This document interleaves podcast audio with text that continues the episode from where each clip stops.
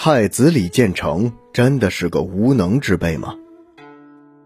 史书记载中，大唐太子李建成是个不光彩的失败者，而我们对建成太子的印象建立于《贞观政要》《旧唐书》《新唐书》这类书的基础上。相反，李世民却是一个顶着历史光环的贤君明主。可是，这个所谓贤明君王的英明之处，不在于施政方面。而是在于他修改了历史史实。据记载，李世民曾经先后三次要求亲自观看高祖李渊和他本人的实录。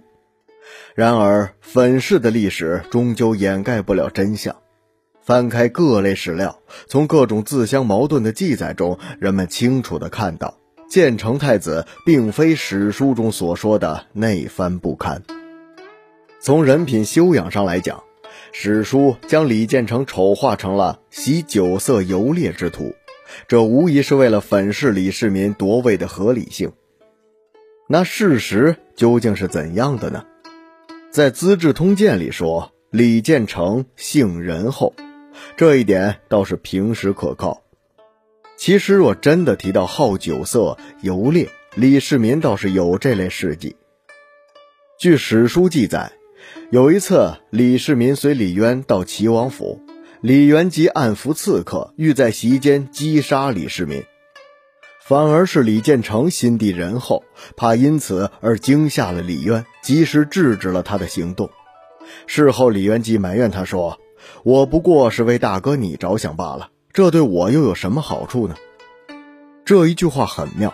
从上文的语气来猜测，此时李元吉已经为自己的行为辩护，完全是一派“此地无银三百两”的情景，这就令人不得不疑心到他深层次的动机。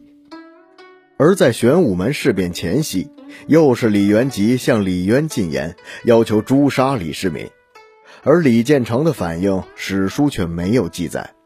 若他有比李元吉更激烈的主张，史书一定会大书特书，以显示他是何等的不念兄弟之情。但却从未出现李建成欲杀李世民之事，这只能说明李建成远不像李元吉那样急于要置李世民于死地。因此，说李建成是个宅心仁厚的太子，可谓是有理有据。说到军事才能，有历史学者说。作为李渊的长子，李建成在唐帝国未建时所立的功勋是卓著的。可以这样讲，如果李渊没有建成就很难成为唐高祖。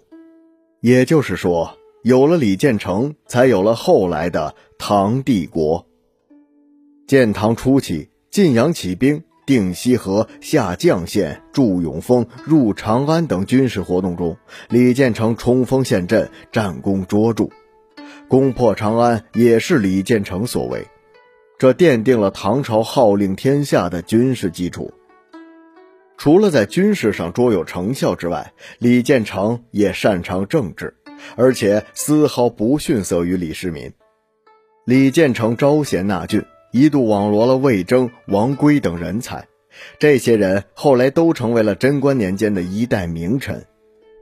他在第二次对刘黑闼作战中。采纳了魏征的建议，以怀柔为主，武力为辅，更显示出了他的政治和军事完美结合的才能。在他成为太子之后，他辅佐李渊处理政务，可谓是有条不紊。这也表明了他有较强的处理政务的能力。与李世民相比，李建成并非是史书中所说的那样不堪，他与李世民都是人中之龙，都有惊天伟地之心。而李建成更是名正言顺的开国太子，只是李世民先下手为强，最终杀了亲哥和亲弟，登上了皇位。